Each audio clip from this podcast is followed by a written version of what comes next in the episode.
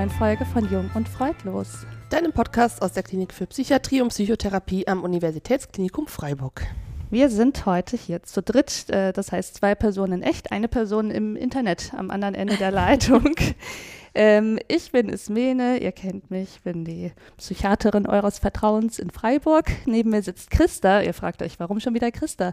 Christa hat mit mir ein Buch geschrieben zu dem Thema, über das wir heute sprechen. Und äh, das erzählen wir euch demnächst. Christa übernimmt vielleicht eine andere wichtige Rolle hier in dem Podcast. Und äh, ihr merkt, vielleicht veröffentlichen wir nicht immer alle Folgen in der richtigen Reihenfolge. Sonst hätten wir Christa schon vernünftig vorgestellt. Mhm. Haben wir jetzt aber nicht. Aber da ist sie. Hallo Christa. Hallo. Und ähm, unsere Stargästin heute ist Julia Knörnschild. Hallo Julia. Hallo ihr beide. Wir freuen uns riesig, dass wir Julia gewinnen konnten für mhm. die Folge, denn Julia ist eine Bestseller-Autorin, eine Podcasterin, eine Instagrammerin und eine Unternehmerin äh, mit ihrem Studio Lauda, was sie, wie ich gerade gelesen habe, im Wochenbett gegründet hat. Ist das richtig? Ja, das ist richtig, stimmt. Das äh, habe ich fast vergessen. Es passiert immer so viel. Ja, das kann ich mir vorstellen.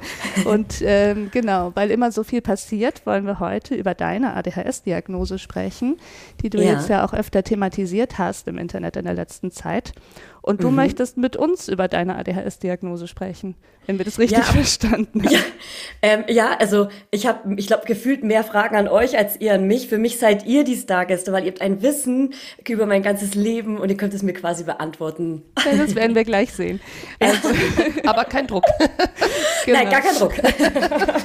Also das heißt, wir befragen uns heute alle gegenseitig mhm. und es geht ein bisschen durcheinander und wir reden schnell, weil die Zeit ist begrenzt.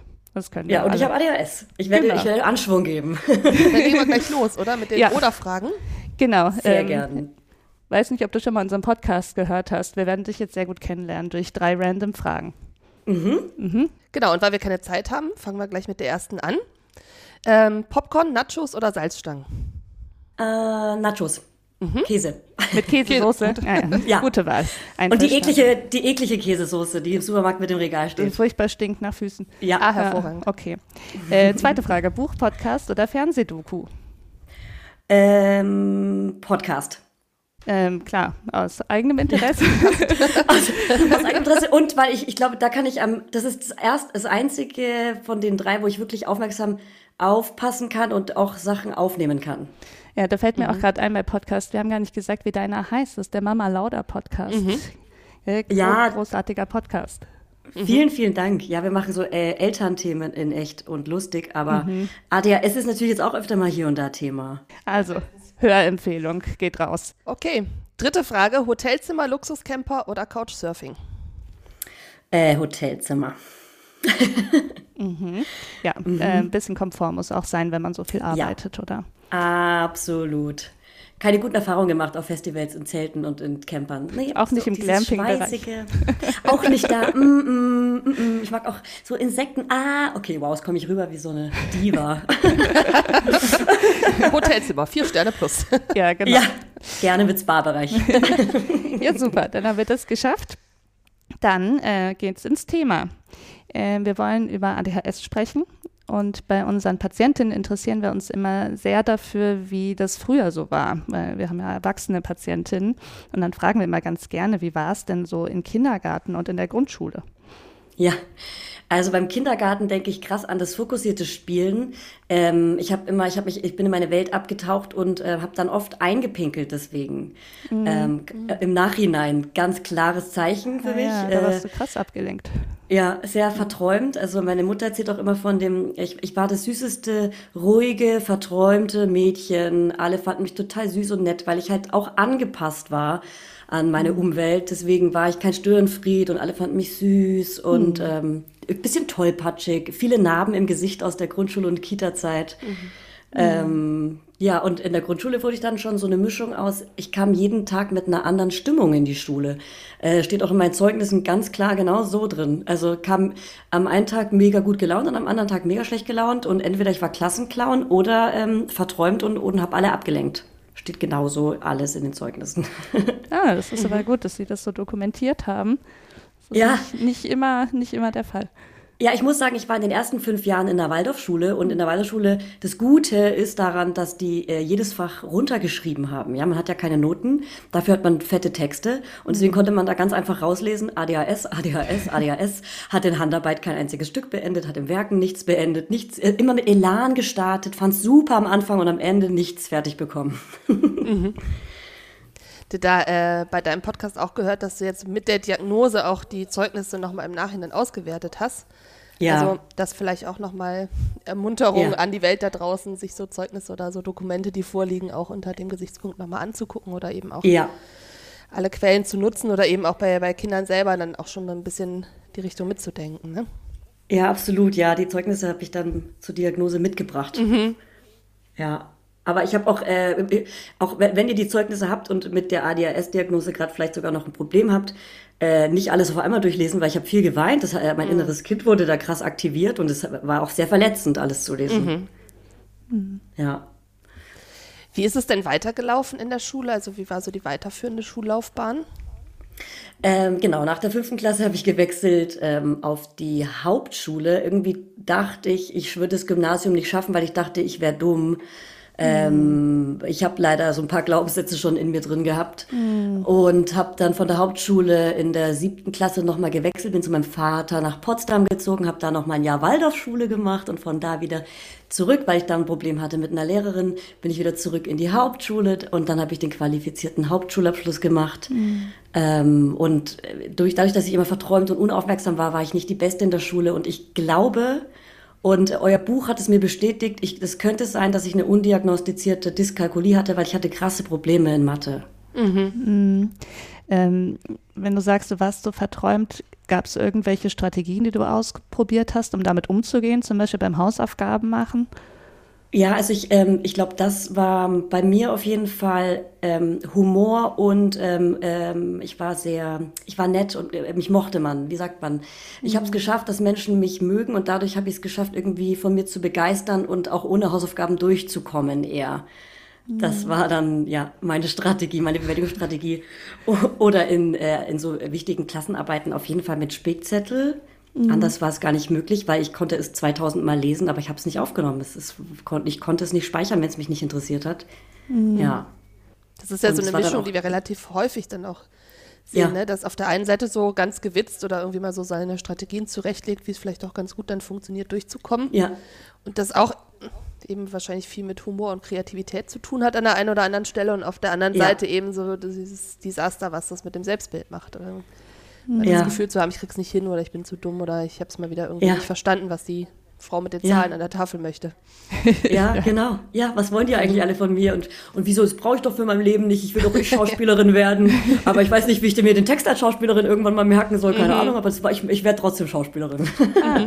Äh, war das auch das, was du nach der Schule verfolgt hast? Oder was hast du danach nee, gemacht? Nee, gar nicht. Was ich danach gemacht habe, also ich nach dem Quali bin ich erstmal abgegangen und habe irgendwie tausend Sachen angefangen. Ich habe versucht in der Wirtschaftsschule die mittlere Reife nachzuholen, bin da nicht mitgekommen. Also Wirtschaftsschule ist ja wirklich sehr administrativ. Mhm. Dann äh, habe ich versucht, ähm, vier Ausbildungen habe ich angefangen und äh, drei habe ich abgebrochen. Ich habe am Ende nur die sozialpädagogische Assistentin. Also ich bin quasi die Assistentin einer Erzieherin. Ich wollte auch mal Erzieherin werden. Die Ausbildung habe ich abgebrochen. Ich wollte mal Kauffrau für Audio, Video, Video, visuelle, okay, wow. Äh, und äh, Einzelhandelskauffrau. Also alles, was mit Kauffrau zu tun hatte, war, war immer so eine kleine Enttäuschung, weil ich dachte, das Kauf, das Kaufmännische, das liegt mir nicht. Warum mache ich das immer wieder? Mhm. Ja. Und äh, wusste aber auch nicht, was ich sonst machen soll. Und im Kindergarten habe ich aber gemerkt, ah, ich kann, ich, ich fühle ich fühl zwar nicht die Erzieherin zu sein und die Verantwortung zu übernehmen, aber ich fühle mich wie ein Kind und kann voll gut mit den Kindern spielen und irgendwie fühle ich mich noch, als wäre ich eins von den Kindern und da habe ich mich irgendwie wohl gefühlt. Ja, spannend. Äh, mhm. Du bist wirklich unserem Buch entsprungen mit deiner Biografie. Ey, wirklich, das muss ich auch nochmal sagen, ich habe euer Buch gelesen und ich muss auch ganz oft Pause machen und es weglegen, weil es krass ist, weil es als, als hättet ihr ein Buch über mich geschrieben.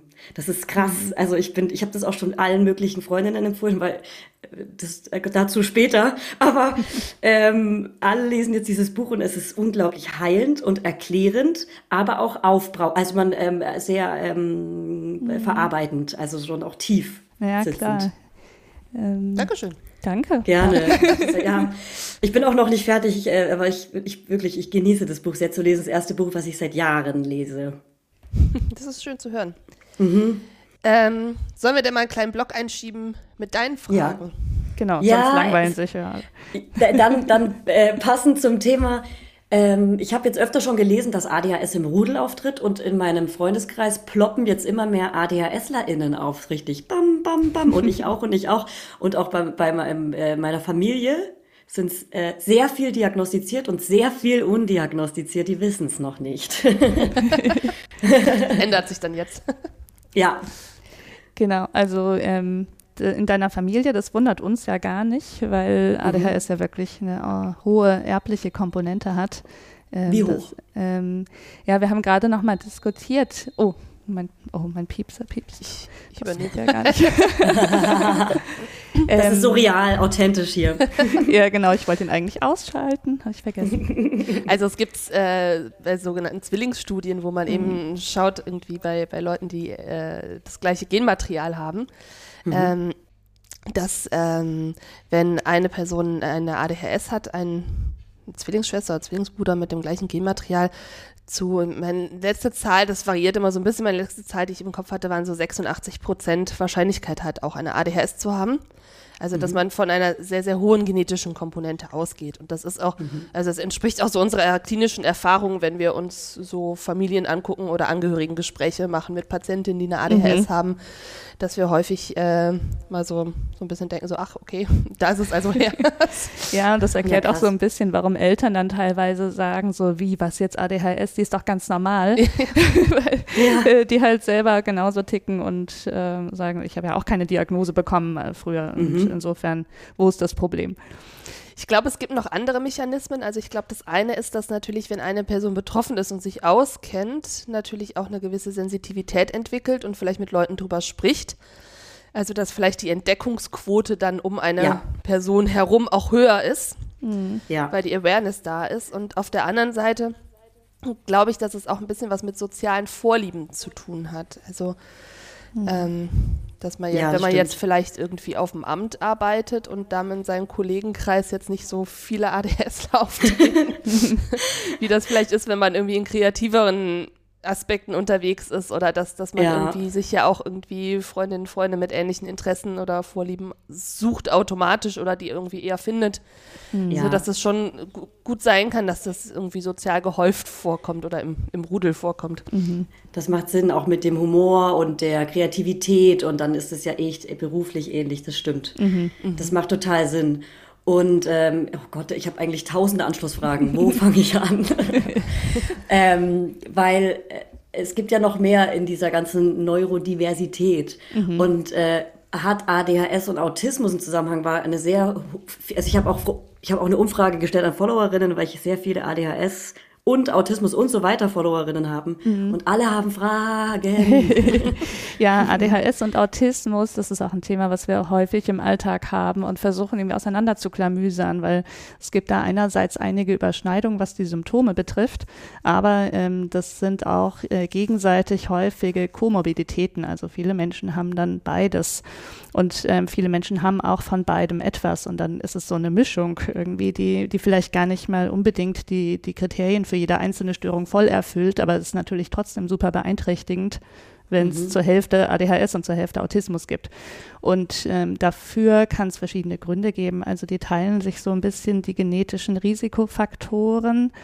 Dann haben sie beide eben die Eigenschaft, in Familien gehäuft aufzutreten. Also kann sein, dass es da Überschneidungen gibt im Erbgang.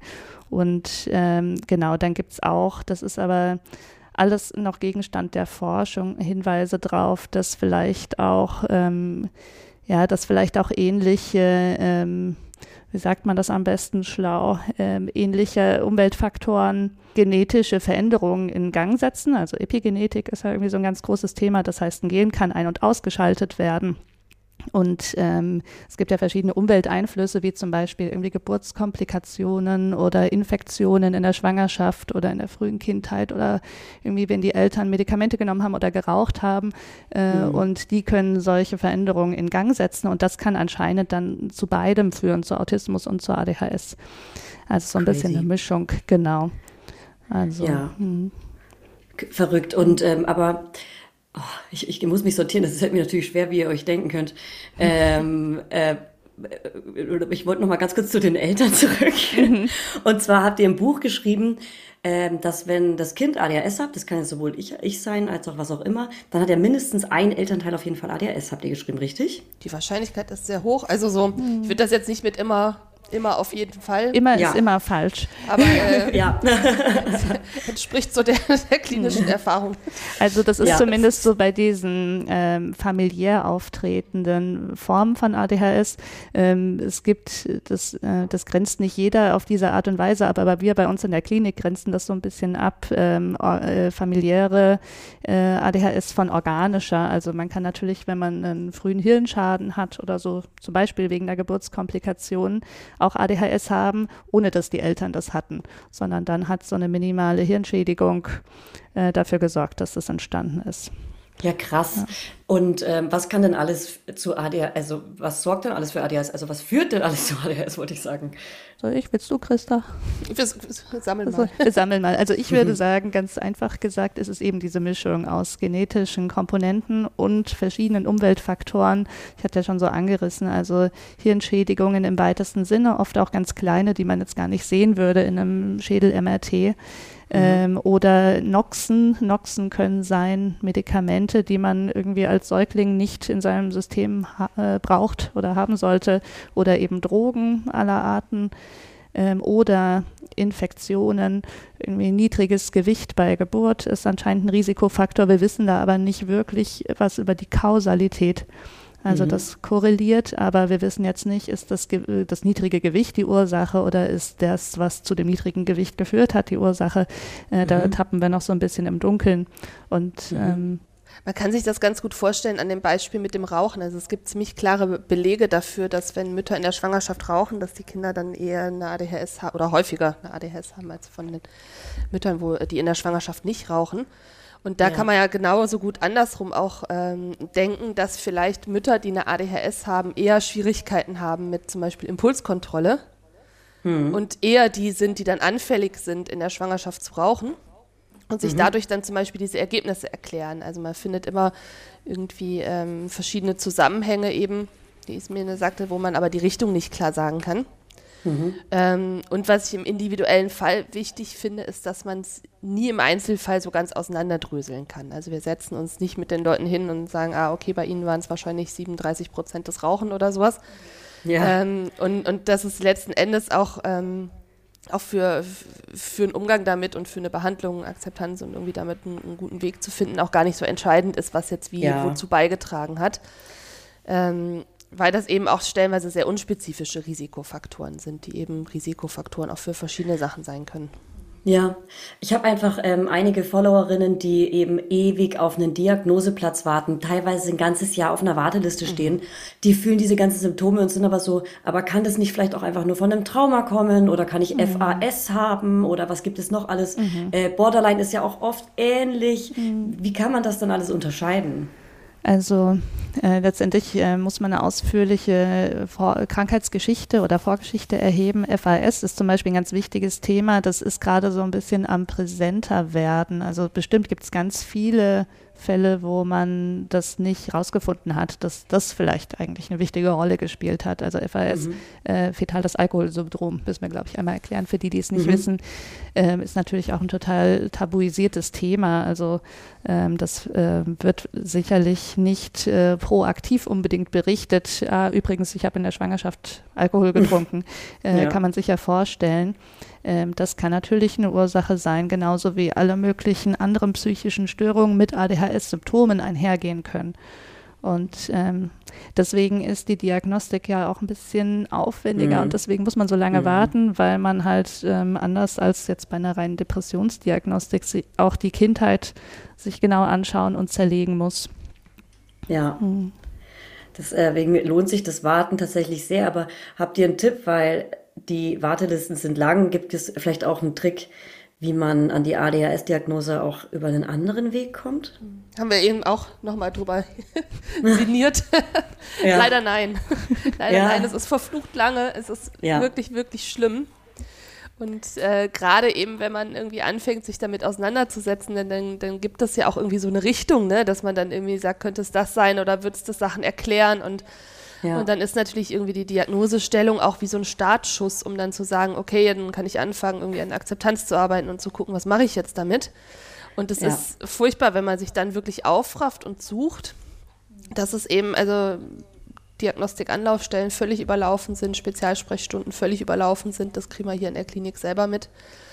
Ja. Ähm, wo wir für plädieren würden, wäre im Prinzip dann in der Folge so als, als Plan B so ein bisschen ähm, mit so Strategien im Umgang mit bestimmten Symptomen oder bestimmten Aspekten zu finden, nicht unbedingt bis zur Diagnosestellung zu warten. Also ja. wenn, ähm, wenn ich mich mit dem Thema ADHS auseinandersetze und ähm, denke, das könnte irgendwie passen und auf einen Diagnostiktermin warte, dann werde ich schon irgendwelche Eigenschaften haben, die zumindest in Teilen in die Richtung gehen, sonst würde ich ja mhm. gar nicht auf die Idee kommen. Mhm. Zum Beispiel irgendwie, dass man verträumt ist oder schusselig oder irgendwie mit dem Reden nicht mehr aufhören kann oder so. ne, und dann kann man sich diese Aspekte irgendwie ja angucken und auch schon mal äh, eben gucken, was, was kann ich denn damit arbeiten oder, oder eben auch in, in Ratgebern schon mal schauen, was, was wird denn empfohlen, was ist sinnvoll für einen guten Umgang damit. Mhm. Ja. Ähm, dass man eben so, so ein bisschen auch vorgreifen kann oder schon mal so, so ein bisschen mhm. Sachen bahnen kann, weil das die Wartezeit ist wirklich ein Desaster leider. Mhm. Ja, gerade wenn man merkt, dass die, die, dass, dass, dass, dass die Symptome einen belasten. Ne? Also da kann ich tatsächlich euer mhm. Buch sehr empfehlen. Dankeschön.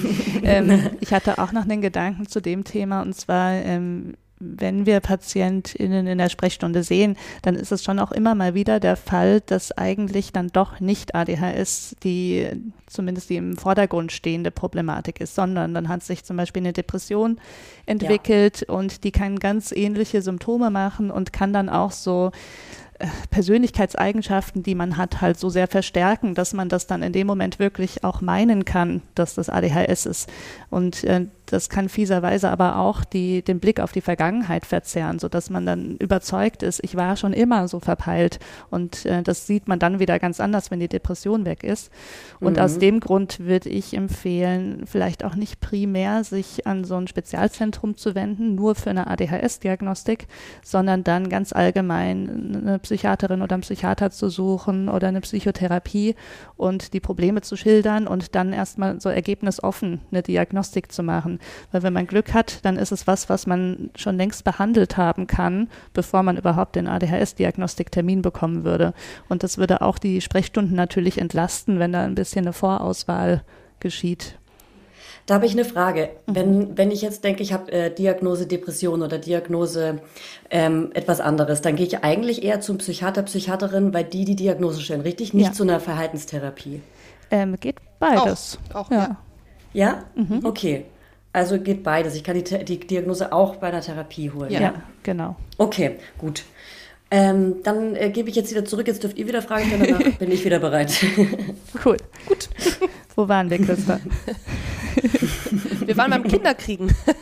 das ist ja auch so ein, ein Thema, ähm, was irgendwie mit einer gewissen Brisanz daherkommt. Ähm, auch ohne ADHS schon ähm, tubelig genug. Ja. Mhm. Ähm, was hat sich denn da nochmal durch, durch das Kinderkriegen für dich verändert oder wie hat es deinen Alltag verändert, jetzt auch gerade unter dem Gesichtspunkt von so ADHS-Aspekten? Ähm, also zu 1000 Prozent. Ich habe das Gefühl, seitdem merke ich die Symptome viel, viel, viel stärker und ähm, finde es wirklich krass und äh, weiß gar nicht, wie ich den Alltag richtig bewältigen soll. Da habe ich auch wirklich noch 1000 Fragezeichen und will da noch ganz viel lernen. Bin ähm, deshalb auch gerade in äh, Paartherapie, weil ich irgendwie rausfinden muss, wie wir den Alltag überhaupt meistern können, mhm. wenn mir so alltägliche Aufgaben so krass schwer fallen wie anderen Leuten kreative Aufgaben. Mhm. Und, ähm, und soziale Kontakte meide ich seitdem viel mehr, weil meine Batterie schneller leer ist. Ich bin viel mehr isoliert mhm. und brauche definitiv auch, also habe ich jetzt erst gecheckt, ich glaube, ich brauche richtig Hilfe. Also so eine dritte Person, die uns unterstützt, mhm. weil ich die Hilfe nicht immer von meinem Partner verlangen kann, weil der ja auch irgendwann überlastet ist Ähm, deswegen, also das Muttersein fällt mir wirklich sehr, sehr schwer mit ADHS. Mhm. Ähm, Gab es denn einen zeitlichen Zusammenhang zwischen dem Mutterwerden und so der, dem ersten Gedanken, könnte ich ADHS haben? Muss ich kurz überlegen. Es kam auf jeden Fall erst nach meinem zweiten Kind.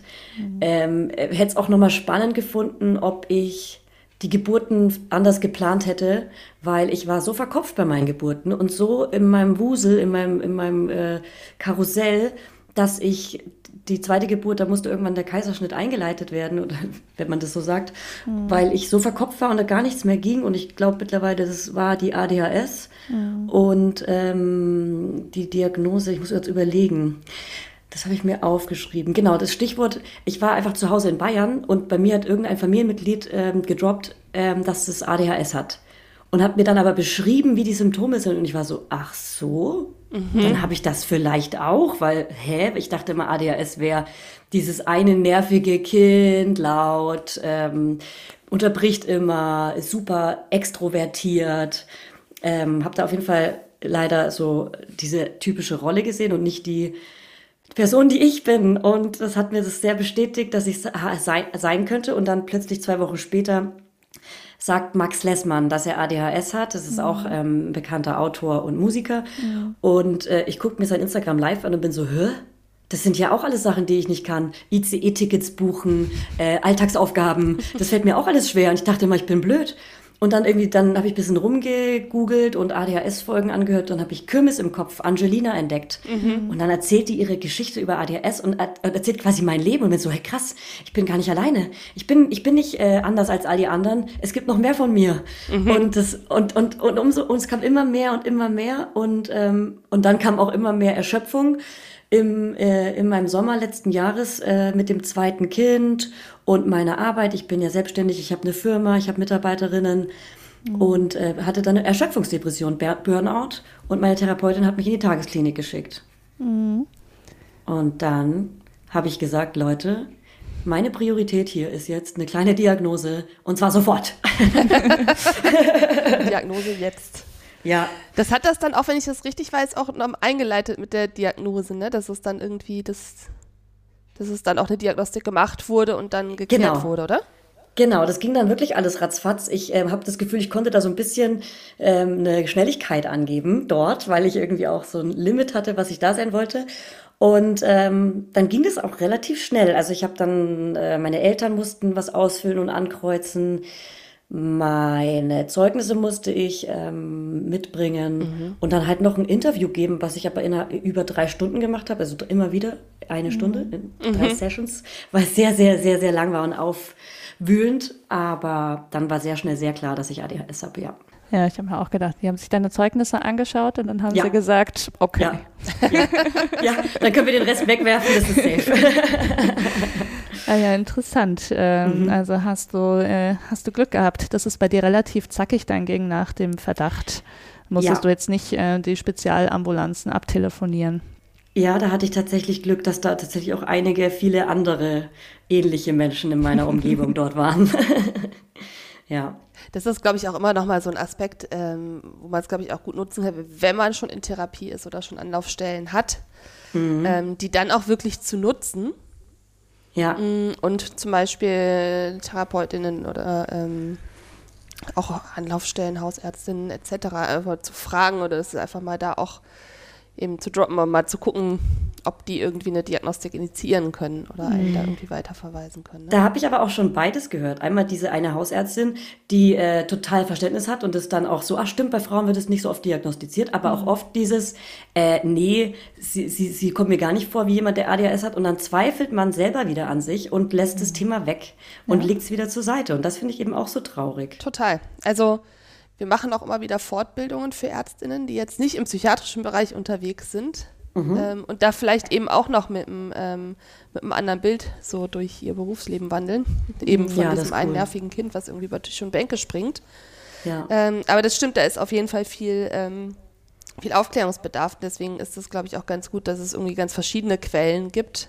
Ja. Ähm, was, glaube ich, dann sinnvoll ist, also wenn man dann irgendwie hört, nee, das, ähm, das würde ich jetzt mal nicht denken, gerade bei Frauen und Mädchen, die ja häufig eben eher introvertiert sind oder eher ruhig sind oder angepasst sind und die jetzt vielleicht eben, wo man es von außen nicht so sieht, mhm. ähm, das dann trotzdem nochmal auch für sich zu prüfen und, und sich nicht zu schnell dann irgendwie ähm, davon abbringen zu lassen. Ja, ja. Absolut. Also da auch einfach nochmal mhm. weiter zu schauen. Genau. Daran zu glauben und das, was man fühlt, ist echt. Ja.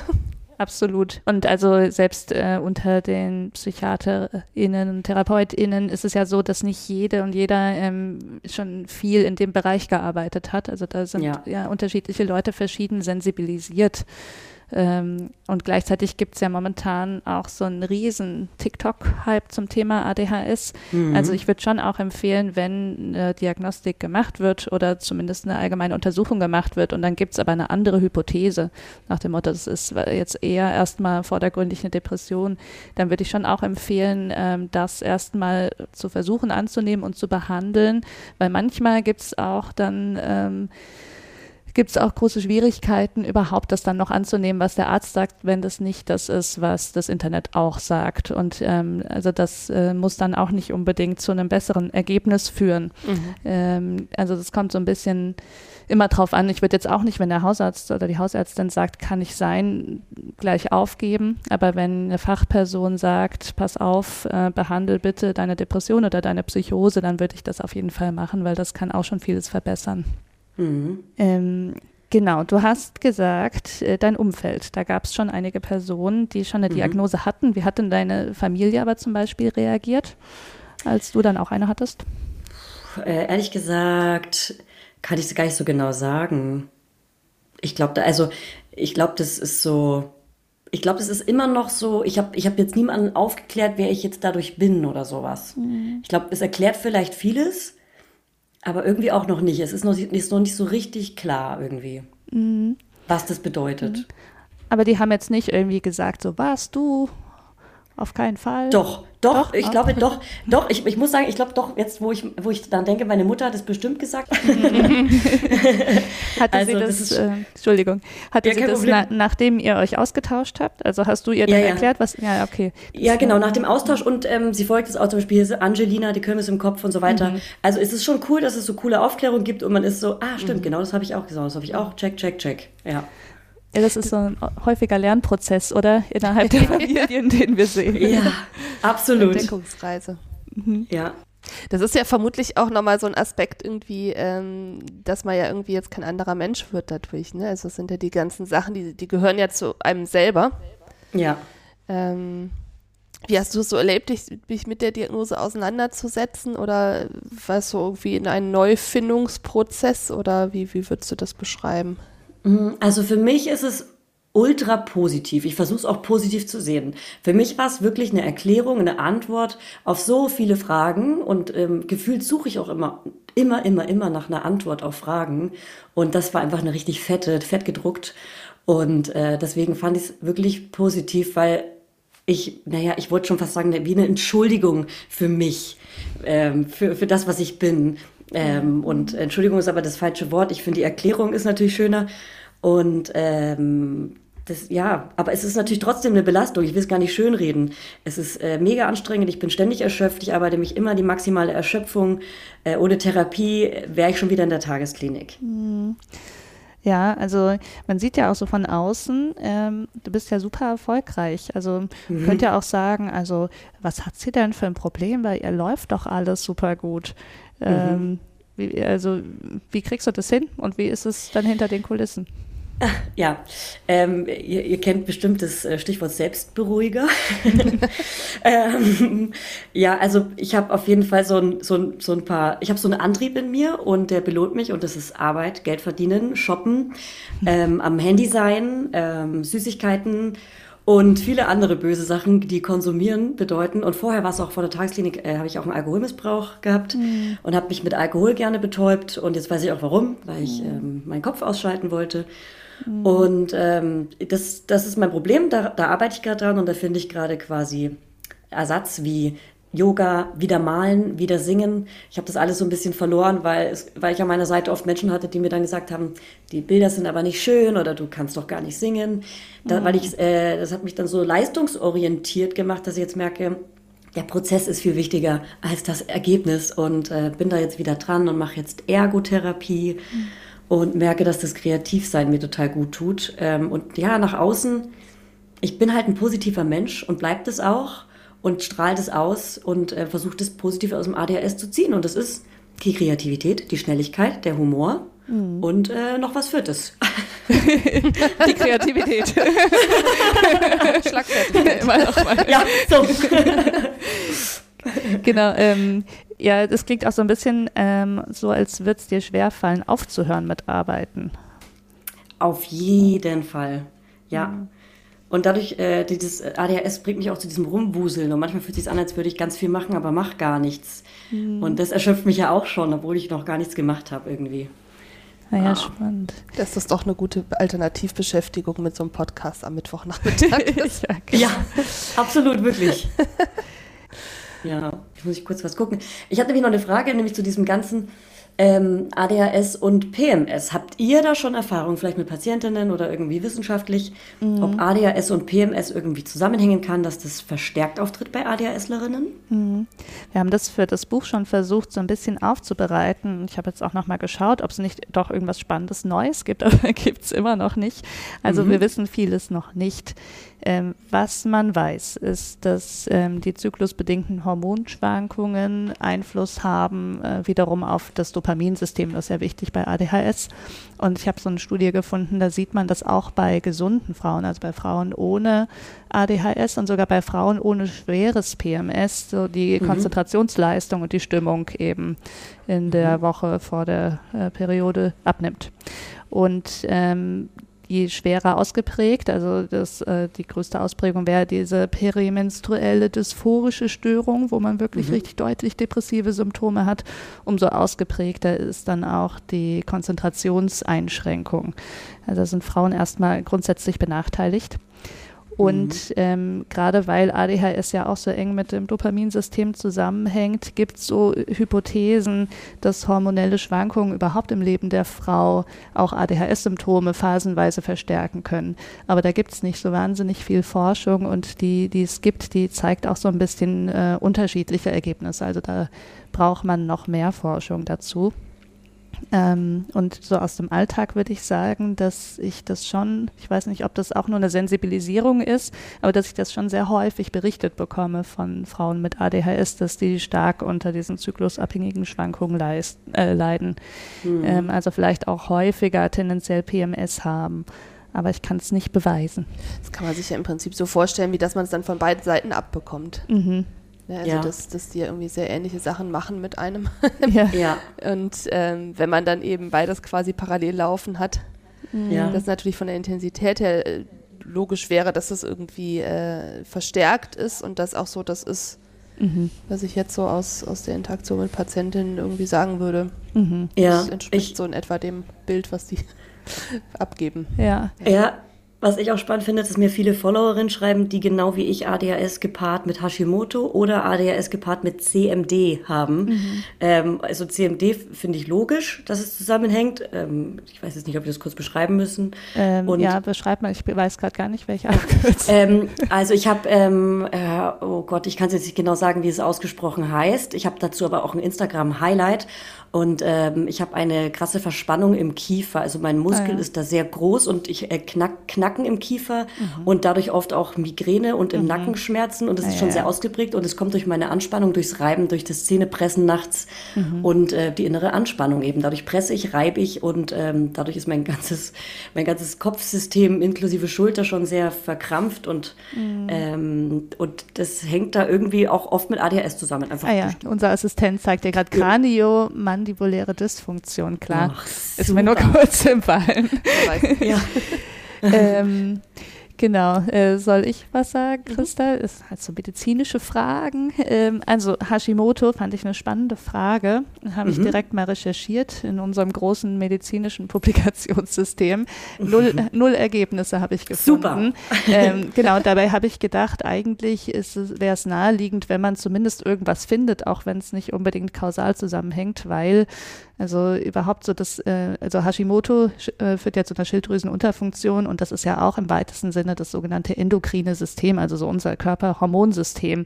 Und die sind ja auch dann oft miteinander komplex verknüpft und ich habe gedacht, ähm, weil das endokrine System insgesamt wichtig ist bei ADHS, dass wahrscheinlich auch die Schilddrüsenhormone wichtig sind, aber ich konnte dazu jetzt keine Literatur finden. Mhm. Glaube aber, ähm, so mit, ähm, mit logischem Menschenverstand gedacht, dass es sicherlich äh, gut ist, wenn man Hashimoto hat, wenn das immer äh, gut kontrolliert und eingestellt wird, weil eine unbehandelte Schilddrüsenunterfunktion äh, in keinem Fall irgendwas verbessern wird. Und mhm. ähm, dass es so häufig ähm, zusammen mit ADHS auftritt, kann vielleicht daran liegen, dass es insgesamt einfach wahnsinnig häufig ist. Also es kann einfach ein statistisches Phänomen sein. Also überhaupt äh, die PatientInnen, die wir behandeln, die haben auch zu einem ganz großen Teil, unabhängig von der psychiatrischen Diagnose, ähm, nebenbefundlich so eine Hashimoto-Thyreoiditis. Mhm. Ähm, ich denke, das ist einfach äh, eine Volkskrankheit. Ja, die haben einfach viele und deswegen mhm. haben die mhm. viele auch. Mhm. Mhm. Genau, und zu deiner äh, chronischen kraniomandibulären Dysfunktion. nee, nicht chronisch kraniomandibuläre Das ist auch mir gar nicht so wichtig. Ähm, das könnte man eventuell durch Unruhe, Anspannung, Stress ja. erklären, ähm, ist jetzt aber eher, ja. eher so äh, intuitiv beantwortet.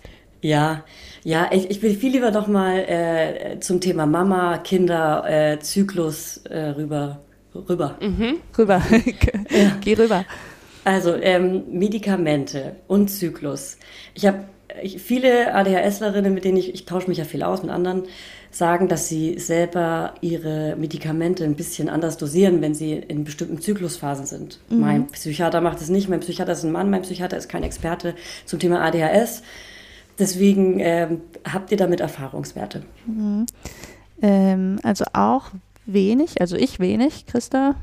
Weiß nicht, wie ihr es auf Station. Also auf Station mhm. ist eigentlich die Richtlinie, die Medikation möglichst wenig zu verändern. Also wo man früher mhm. gesagt hat, die so quasi bedarfsgerecht zu dosieren, zum Beispiel in den Ferien dann nicht, nicht zu nehmen oder dann in, mhm. bestimmten Phasen dann, dann doch wieder mehr zu nehmen. Ähm, es ist eigentlich ähm, jetzt im Moment eher so die, die Marschrichtung zu sagen, es möglichst stabil zu halten, um einfach möglichst wenig mhm. Auf- und Abdosierungen und, und die ja auch immer wieder eine Irritation fürs Gehirn darstellen, ja. irgendwie ähm, damit mit reinzunehmen.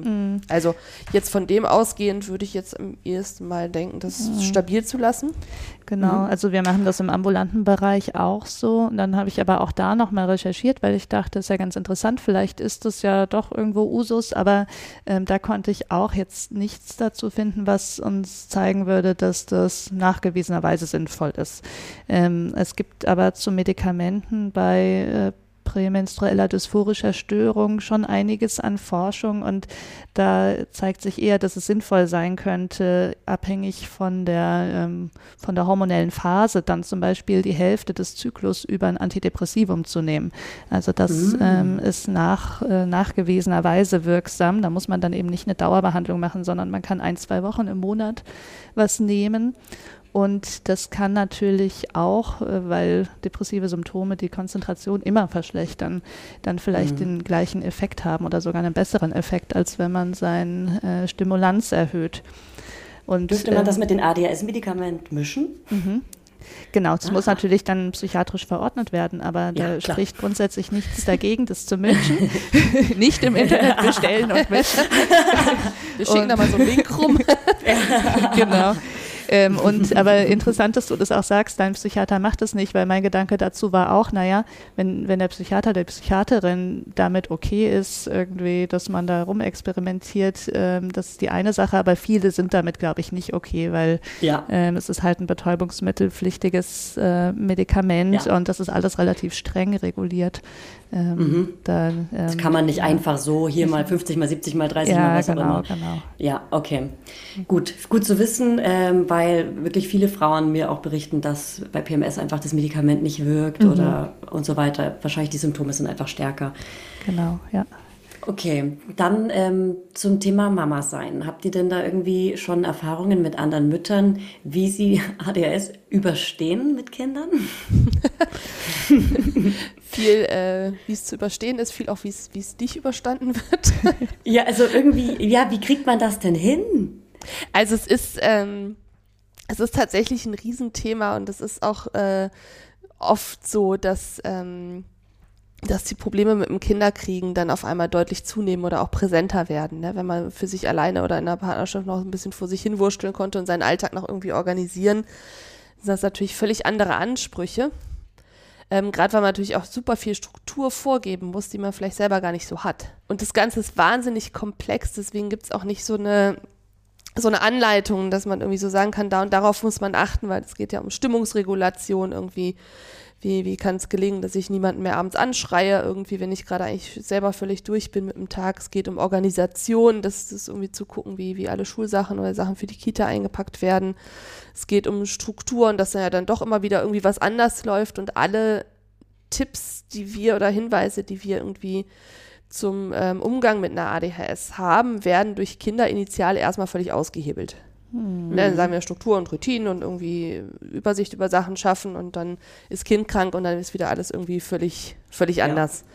Ja. Ähm, und ich glaube, so ein Grundprinzip ist, sich im Einzelnen anzugucken, ähm, und das ist halt sehr individuell, wo liegen denn genau meine Punkte, wo ich irgendwie besonders vulnerabel bin, also wo es, wo es immer wieder nicht funktioniert oder wo ich so mhm. merke, da komme ich an meine Grenzen und, und da auch wirklich ein ähm, einen offenen und wertfreien, wertungsfreien Blick hinzurichten, weil ähm, und eben nicht, nicht zu denken, okay, ich, ich muss ja irgendwie so tun, als würde das alles wunderbar funktionieren, mhm. weil das hat bei allen so zu funktionieren. Und dann im Einzelfall eben zu gucken, wo kann ich mir Unterstützung holen, wo kann ich mit meinem Umfeld reden, Partnerin, Partner reden, wo braucht es eben therapeutische Unterstützung, also im Prinzip gerade so, wie, wie du das auch machst. Ne? Also das ist, glaube ich, sehr mhm. wertvoll, ähm, dass du auch ganz klar sagst, dass, dass du da immer wieder an deine Grenzen kommst, weil das, glaube ich, ein mhm. Punkt ist, der, ähm,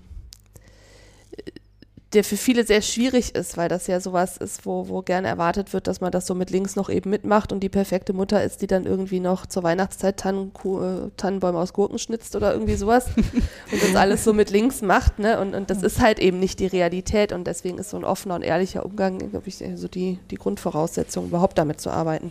Mhm. Habt ihr denn da auch einen Tipp für Partner, Partnerin, äh, die, der die kein ADHS hat? Weil das ist ja auch immer wieder eine Herausforderung. Und, oder auch als ADHSlerin sich anzupassen an jemanden, der kein ADHS hat, um zu gefallen irgendwie, mhm. auch großes Thema. Ja, ist auch Total. gar nicht so einfach. Also ich glaube, das ist ähm, am Ende auch wieder was sehr Individuelles, weil jede Partnerschaft funktioniert ja auch anders. Und es gibt aber ja in mhm. vielen Partnerschaften so wiederkehrende Konfliktthemen. Nehmen wir zum Beispiel mhm. irgendwie Pünktlichkeit oder so. Und ähm, da würde ich schon auch empfehlen, dass die nicht betroffenen Partnerinnen und Partner ähm, vielleicht, wenn die Diagnose dann klar ist und man hat sich ein bisschen damit auseinandergesetzt, auch für sich überlegen, was ist mir denn wichtig? Also ähm, was ist für mich indiskutabel, wo gehe ich an die Decke und äh, dass man das irgendwie klar für sich in der Beziehung aushandelt ähm, mhm. weil ähm, ADHS macht vieles schwerer, aber wahrscheinlich wird es auch keine äh, gut funktionierende Beziehung auf Dauer und auf Augenhöhe sein, wenn man dann sagt, okay, ADHS und das ist jetzt äh, die Begründung für alles und äh, dann, mhm. dann darf äh, der Partner oder die Partnerin mit ADHS quasi krank sein und die andere Person äh, muss dann alles tolerieren oder übernehmen. Das wird nicht funktionieren auf Dauer. Äh, das heißt, da muss man dann irgendwie aushandeln, äh, was ist wichtig in der Beziehung und wie kann man irgendwie erreichen, dass diese, äh, diese Anforderungen äh, erfüllt werden können.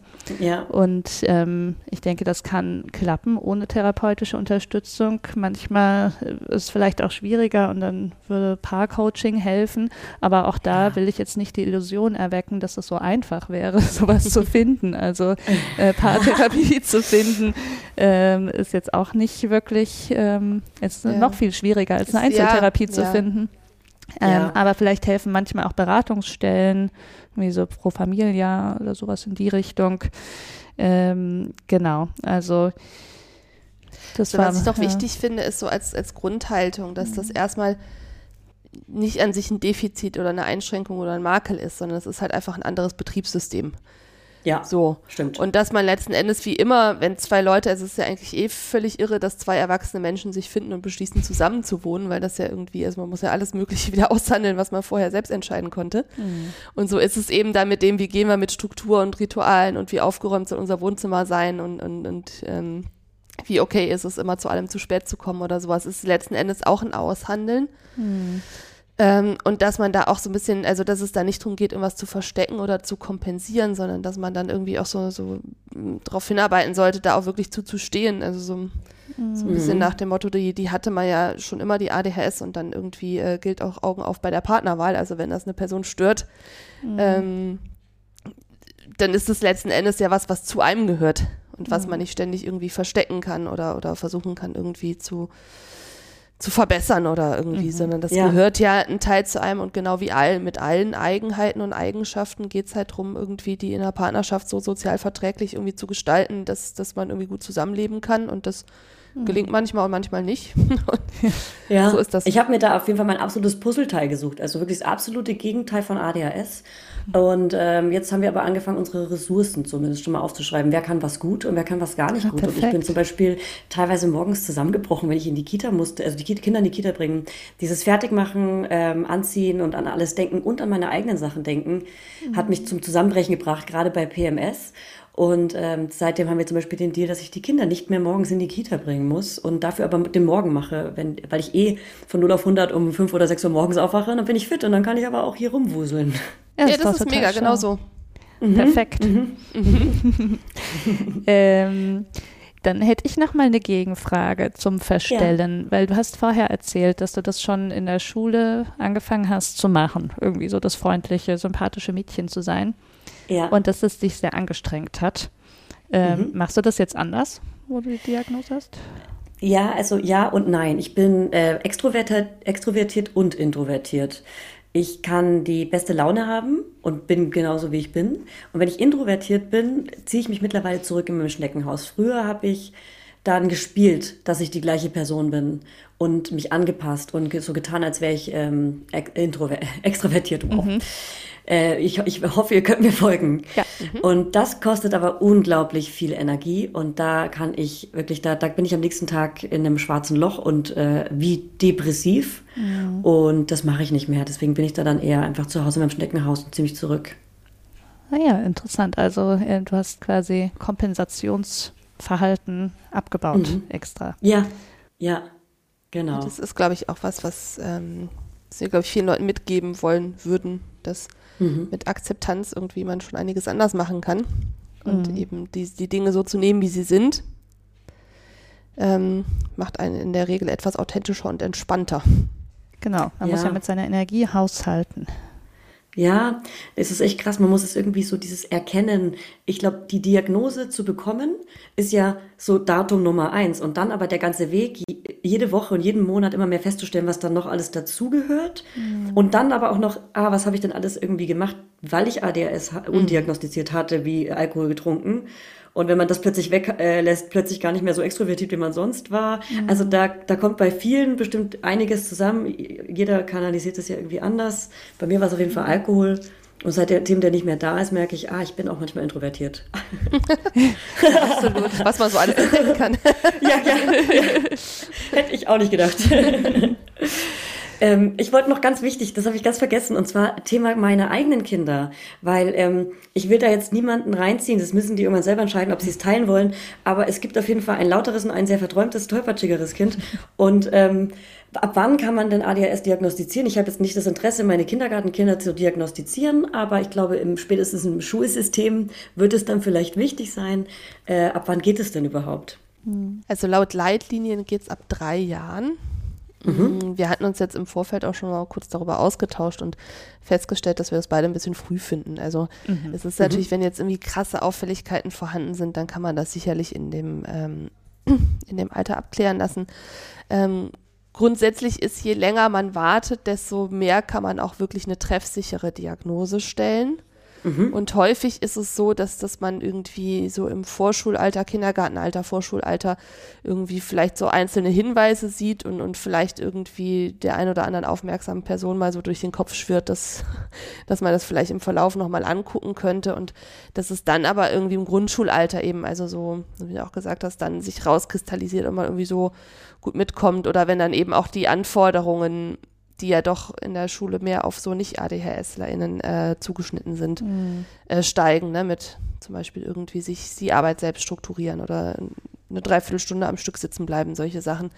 Ist dann häufig so, dass das dann irgendwie deutlicher wird, mhm. ähm, dass das vielleicht an der einen oder anderen Stelle irgendwie Schwierigkeiten gibt und dann eine Diagnostik auch Sinn macht. Mhm. Ja. Auch da ist es natürlich so, ähm, mit den Vorlaufzeiten. Ne? Also mhm, dass es vielleicht auch schon mal sinnvoll ist, sich über mögliche Anlaufstellen bei einem Verdacht zu informieren.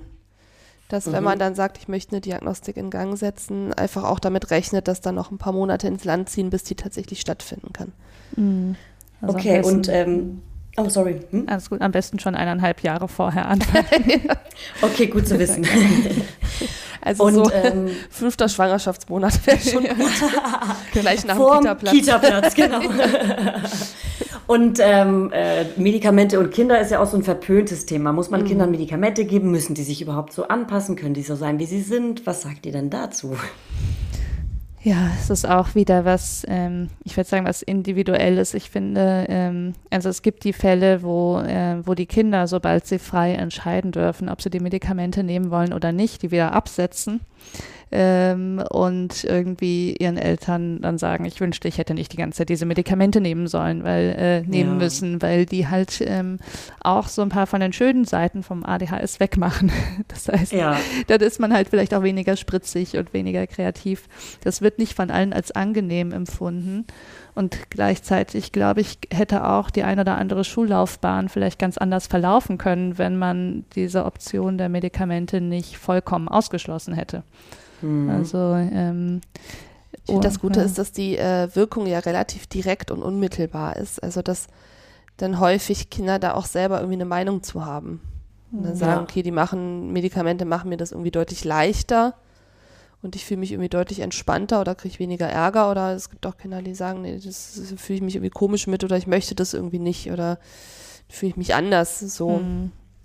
Ja. Ähm, ja. Das ist also ich meine, wir arbeiten beide im Erwachsenenbereich, mhm. insofern hat das wahrscheinlich seine Einschränkungen, wie viel wir dazu sagen können. Aber ich Klar. würde jetzt äh, sagen, vernünftigerweise, wenn alle Beteiligten das für eine Option halten, dann würde ich es im Zweifelsfall mal ausprobieren. Und mhm. abgesetzt ist es dann ja auch wieder schnell. Ja, das stimmt. Und äh, dann kleiner Sprung zu den Erwachsenen. Welche Therapieform äh, empfiehlt ihr denn für ADHS-Patientinnen? Ähm, also wir empfehlen in der Regel, da sind wir natürlich auch vollkommen unvoreingenommen, wir empfehlen äh, Verhaltenstherapie, weil wir sind ja. verhaltenstherapeutisch ja. arbeitende Klinik. Ähm, und äh, es gibt keine so äh, richtige störungsspezifische Behandlung für ADHS, die extra für ADHS entwickelt wurde, sondern das wäre dann quasi eine Verhaltenstherapie, die bestimmte Elemente äh, im Fokus hat, nämlich zum Beispiel sowas wie Stress, Stressbewältigung oder, ähm, oder Management-Themen, äh, also irgendwie wie, wie so ein Coaching, dass man sich besser organisieren kann. Dann mhm. sind wir große Fans von Achtsamkeitstraining, was auch hilfreich sein kann bei ADHS. Mhm. Und ähm, genau, was haben wir noch? Akzeptanz, mhm. sowas wie diese Arbeit, ähm, wie die Arbeit an diesen Glaubenssätzen, die du auch erzählt hast, dieses, oh, mhm. ich bin so dumm, ich bin faul, ich kann gar mhm. nichts. Ähm, mhm. Genau, also das würde man dann äh, im Idealfall äh, individuell äh, so ein bisschen zusammenbasteln, was da mhm. alles in der Verhaltenstherapie auf dem, mhm. äh, auf dem Stundenplan steht. Das ist ganz, äh, ganz breit, ne? Also von irgendwie so therapeutischer Arbeit mit diesen Glaubenssätzen und dem, was es irgendwie so für Selbstbild bedeutet, bis hin zu, dass man manchmal gemeinsam überlegt, welche App man sich aufs Handy laden kann, damit man nicht, nicht zu viel Zeit irgendwie mhm. im Internet mhm. verbringt oder wo, mhm. wo, wo der Wecker platziert werden muss, dass man auch tatsächlich aufsteht. So, so mhm. Sachen. Also das kann ganz, ganz quasi banal sein, mhm. irgendwie, so Strukturungs. Ja. Und Coaching-Aspekte. Mhm. Und ähm, die Mitbehandlung von eben anderen Problembereichen, wie du ja auch erzählt hast, also wenn es zum Beispiel dann einen Substanzmissbrauch gibt ähm, aufgrund der ADHS, dass man auch guckt, dass der eingegrenzt wird, weil das wiederum Sachen verschlimmert ähm, oder dass man irgendwie die Depression, die noch nebenbei da ist, auch mitbehandelt. Das wäre auch noch ein wichtiger Faktor. Ja. Ja, ich selber mache ja Schematherapie. Ah, ich ja. gehe da richtig rein. Ich gehe da richtig inneres Kind, gesunde Erwachsene, guck, was da wirklich alles passiert ist. Das hilft mir gerade auch sehr. Mhm. Ja, das ist natürlich super bei diesen ähm, ganzen alten Gefühlen und Glaubenssätzen. Mhm.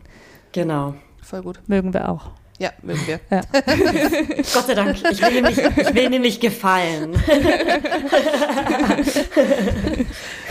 Hast du geschafft. Tust du, tust du. huh, huh. Ähm, mit Blick auf die Uhr Sollen ja. wir demnächst zum Ende kommen? Ja, gerne. Regt jeder noch eine letzte Frage? Okay. Mhm. Oder zwei? Ich gucke mal durch, welche, welche die wichtigste ist. Weißt du. Ich kann da keine Prioritäten setzen. du darfst auch zwei, wir sind ja auch zu zweit. Ja, das stimmt. Ja.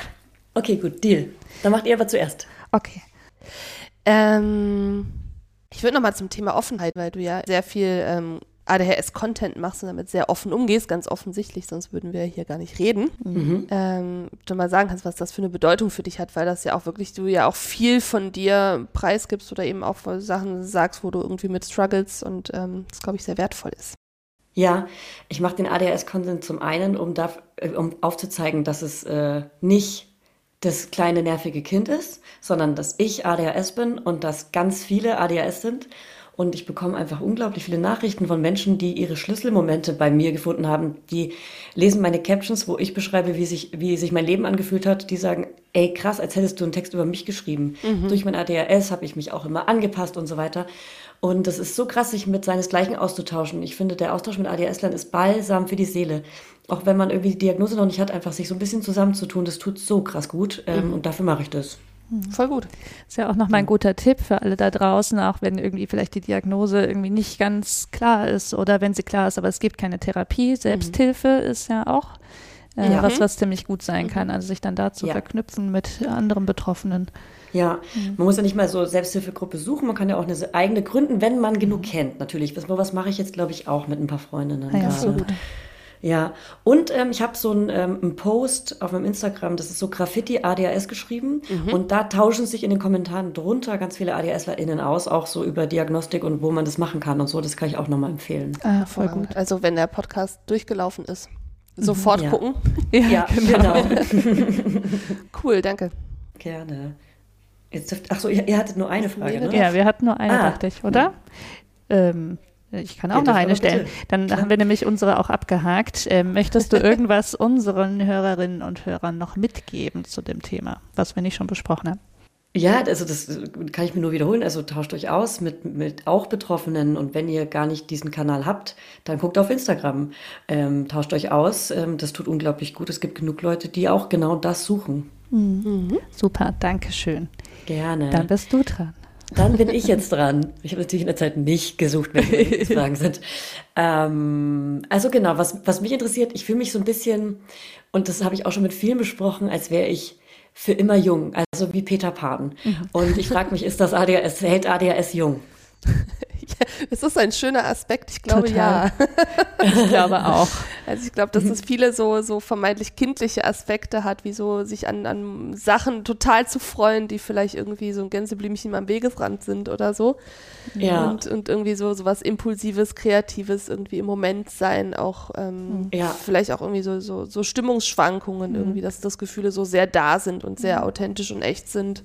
Ja, aber auch so die Schön. Offenheit für Neues. Ja. Und, ähm, ich finde irgendwie, das ist ja so das Stereotyp vom Alter, was man hat, dass man in so seiner 50er Jahre eingerichteten Wohnung wohnt. Da verändert sich nie was. Ähm, über 30 mhm. Jahre, man hat immer die gleichen Sachen an und die gleichen Interessen. Und ähm, ich weiß gar nicht, ob das wirklich bei irgendjemandem heutzutage noch so ist, der oder die alt ist. Aber ich glaube schon, dass ADHS einen dafür prädisponiert, sich öfter mal dann neu zu erfinden oder ein neues Hobby irgendwie mhm. äh, an Bord zu holen. Und ähm, das hält natürlich jung.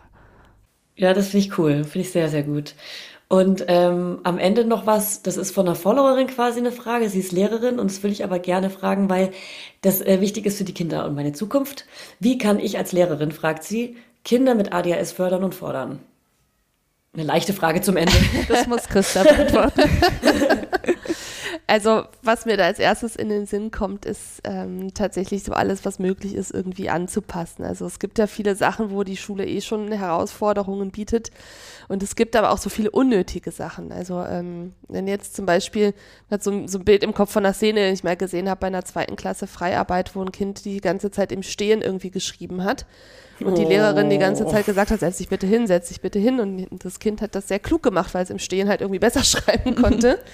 ne? und, und es eigentlich überhaupt keinen logisch nachvollziehbaren Grund gab, zu sagen, jetzt setz dich, weil es irgendwie weder Leute gestört hat, noch einfach nur neben dem Stuhl stand. Ähm, und das wäre, glaube ich, nochmal so ein, ein Punkt, den ich ähm, Lehrkräften mit auf den Weg geben würde. Einfach so die, diese Sachen, die halt irgendwie so sind, ja. ähm, vielleicht einfach nochmal zu prüfen. Also zum Beispiel auch sowas wie Kaugummi kauen während des Unterrichts kann was sehr Stimulierendes haben, kann, kann einem helfen, sich zu, äh, zu konzentrieren. Ja. Ähm, kann aber eben auch sein, dass dann Kaugummis überall kleben und das halt irgendwie störend ist und man vielleicht das prüft und zu dem Schluss kommt, nee, möchte ich nicht, aber dann kann man vielleicht den Leuten erlauben, irgendwas in die Hand zu nehmen oder ein ah, Radiergummi ah, so zu zerfriemeln oder irgendwie also sowas. so eine Skillbox eigentlich gut mit so Akupressurringen und so ja, genau sowas. und sowas. Mhm. Und das ist wirklich, ähm, das ist faszinierend, wie so wirklich so ganz kleine Sachen dann irgendwie auch wirklich einen großen Effekt haben können mhm. und aber häufig im Kontext Schule gar nicht so richtig mitgedacht werden, weil es halt irgendwie da quasi nicht so hingehört oder, oder irgendwie ähm, mhm. einfach nicht, nicht Usus ist. Ja. Da zum Beispiel, wenn jetzt Kinder irgendwie die Idee haben, das hilft mir irgendwie zu stehen oder das hilft mir im Akupressurring rumzuspielen oder irgendwie diese ganzen Fidget-Dinger, die es da so gibt. Mhm. Und ähm, man merkt, es stört niemanden und es hilft aber irgendwie, dann why not? Also mhm. Ja, Finde ich total gut. Weil äh, man ist so Schule gewohnt, so alle müssen sich anpassen, alle müssen leise sein und sonst gehorchen die nicht. Und, und dann kommt dann und dann kommt ADHS. ja. genau. Ja, okay, vielen, vielen Dank. Cool. Ja, ja äh, danke, danke, dir. Christa, wir bleiben noch ein Jahr zusammen. wir sprechen das Gleiche. Ähm, ich bin, ja. ja ich wollte nur sagen, also wirklich nochmal vielen Dank für euer Buch. Ich bin noch nicht ganz fertig. Ich bin auf Seite, ich will es genau sagen. Moment. Ich habe gestern nämlich Pause machen müssen. Ich bin auf Seite 148 und habe ähm, ähm, ADHS Mama und ADHS Arbeit. Da habe ich sogar direkt eine Träne gedrückt. Oh. Ähm, es ist wirklich sehr emotional und trotzdem wunderschön und ich bin sehr dankbar für euer Buch. Vielen, vielen Dank. Oh, vielen Dank und äh, Respekt, dass du schon auf Seite 148 bist. Wir wissen, was das bedeutet. ja. Ja, danke, dass ihr alles so kurz geschrieben habt. Gerne, wir waren faul. ja, ja, ja, sehr ähm, gut. Ja, es war ein sehr spannendes Gespräch mit dir. Ja, total. Ähm, wir verlinken deine Sachen in unseren Show Notes und wir vielleicht, wenn wir dran denken, auch diesen Instagram-Kanal, wo man ja. sich austauschen kann. Ja. Ja. Und wichtige Fragen dürfen an uns weitergeleitet werden, mhm. aber ähm, wir können nicht hundertprozentig garantieren, dass die uns nicht manchmal auch äh, ja. durch die Lappen gehen. Mhm. Aber ja. wir versuchen es, die zu beantworten. Wenn's ja, vielleicht sollten wir an dem Tag irgendwie ähm, einen Post machen, Fragen zum Podcast und die machen die dann in die Kommentare. Hier, ADS ah, das wäre doch super. direkt eine Idee. Äh, Total. und die machen die dann in die Kommentare, dann können wir darauf eingehen. Ja, ja. genau. Ich schreibe sehr gut. Auf. So machen wir es. Super. Perfekt. So machen wir es. Okay. Cool. Schönen Feierabend. Dann Dankeschön und ähm, wir hören uns. Ich freue mich. Sehr ja, gerne. Bis bald. Ciao, Tschüss, danke. bis bald. Tschüss.